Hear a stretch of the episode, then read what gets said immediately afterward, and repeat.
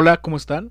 Eh, yo soy Diego, bienvenidos a Fútbol LOL y hoy vamos a hablar del nuevo Tata, eh, del Tata Martino, no del Tata, el que se murió, el que decía, el que era fan de López Obrador, ¿se acuerdan?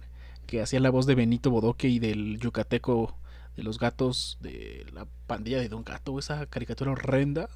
Bueno, hoy vamos a empezar porque ya se anunció por fin eh, la contratación del Tata Martino y eh, esto ya lo había anunciado. La primera vez que yo lo escuché fue con Hernán Pereira en Jorge Ramos y su banda, el mejor programa de fútbol. Eh, están los podcasts gratis en, en YouTube.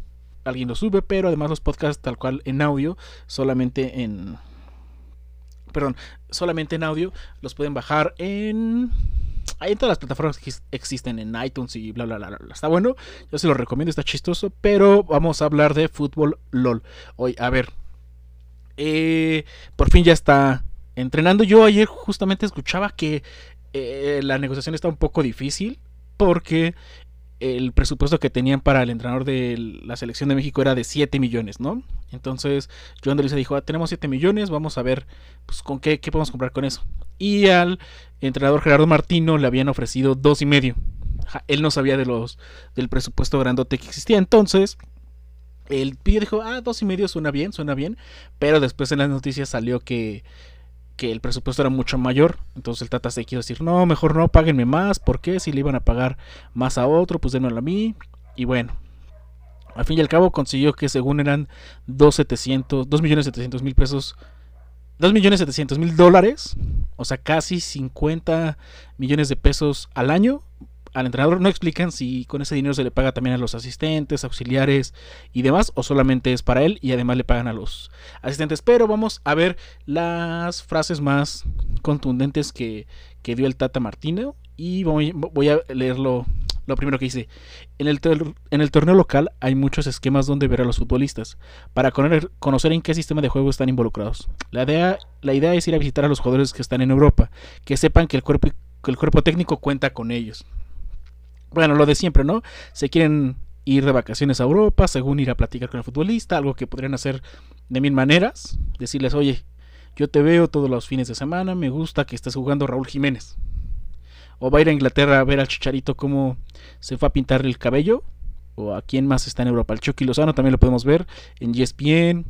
Eh, bueno, el pollo briseño, que él es el que está en Portugal, en en el Feneirense, un equipo super chafita. Bueno. Eh, también dice, nos interesa tener un equipo con la idea de juego clara. Lo fundamental es la capacidad y técnica individual del futbolista mexicano. Hay una gran dosis de mezcla de jugadores experimentados, jugadores europeos y mexicanos. Somos muy optimistas en cuanto al volumen de futbolistas con los que podremos contar en este proceso. Bueno, todos son mexicanos para empezar. Y estoy leyendo la la página de récord y al que escribió esto le deberían cortar los dedos. Escribo yo, por ejemplo, Martino y Convocarotia. Pero bueno, eso ya es aparte, ¿no? Se, agradece que hagan esto. Otra frase que dice es la promoción de futbolistas jóvenes es a beneficio de la selección. Estoy contento de que aparezcan chicos como Laines y Alvarado.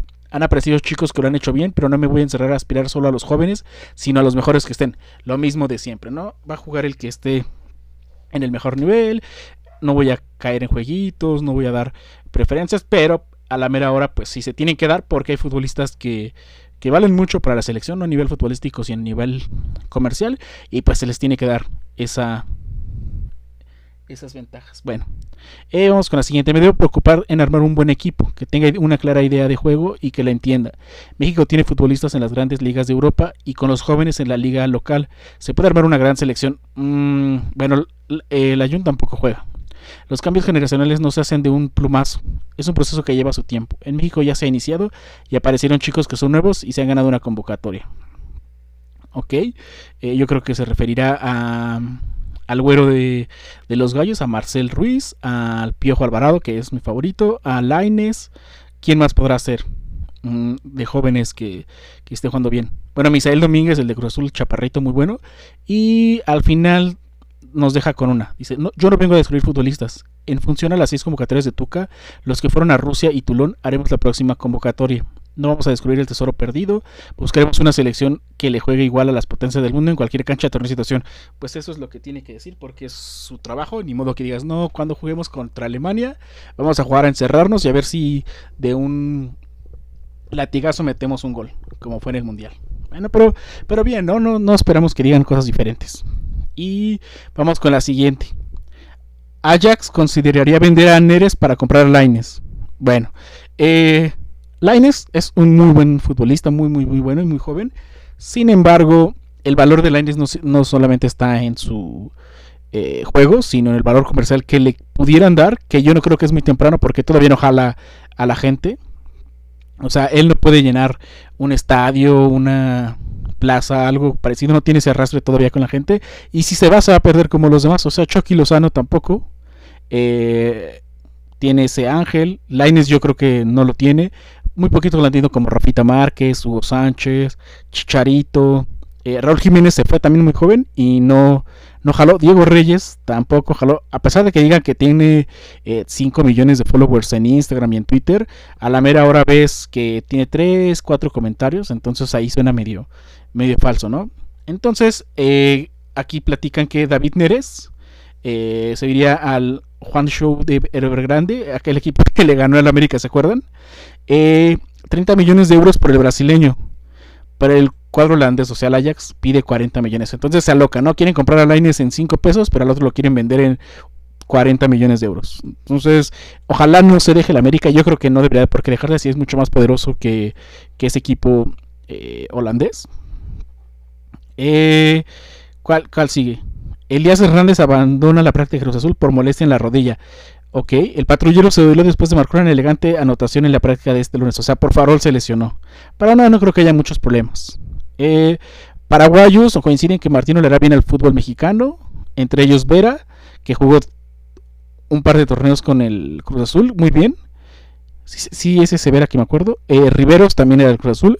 Bonet y Verón fueron dirigidos por el Tata en la selección guaraní. Bueno, Juninho se integra al cuerpo técnico de Ricardo Ferretti, o sea, el torneo pasado no jugaba porque se estaba entrenando. Y dice, llámenle porfa, Juninho se entrega al cuerpo técnico de Ricardo Ferretti para colaborar y aprender. Menga Capi en su nueva faceta. Y ya va con sus pants. Eh, yo creo que está muy difícil que pase eso. O sea, padre, a mí me gusta porque él sabe qué es lo que está fallando. Él sabe qué, qué es lo que necesitará el equipo. Sin embargo, es muy difícil ver que uno que es tu compañero, a pesar de que sea el capitán, eh, se haga... Eh, no se haga tu jefe directamente, sino que se vuelva algo externo. Entonces no sabes cómo relacionarte con él porque cuando son futbolistas y están al mismo rango, pues todos se llevan bien, se llevan pesados, se llevan pues, como amigos. Sin embargo, no puedes tener ese mismo comportamiento normalmente eh, con alguien superior a ti en el nivel jerárquico de una empresa. Pero pues suerte a un niño que ya, ya está ruquito.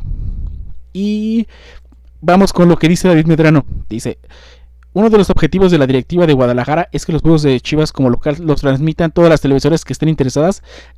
Perfecta decisión. ¿Por qué te vas a quedar con uno? Solo para que te narre el porro, el pollo Van Ranking y vaca ese chavo. Pues no, ¿verdad? Tú quieres que te narren los buenos. Que sea quien te guste y que toda la gente que se pueda te pueda ver.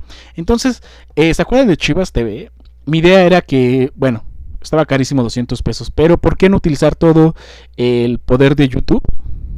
Que donde solo subes el video. Y seguramente podrían conseguir una buena alianza que les dé estadísticas extra con la gente de Google México, YouTube México, para que tuvieran unos, unas transmisiones espectaculares y no con su propia eh, herramienta de video que estaba muy malita, era muy difícil de ver, eh, estaba la experiencia de usuario y el diseño de interfaces también estaba muy muy chafita, pero bueno, eh, me gusta esto que está haciendo el, el Chivas Dice, el contrato que actualmente los rojiblancos tienen con TDN ya no contiene la cláusula de derecho al tanto, por lo que la gente que manda en Chivas al término del mismo podrán usar con quien quieran.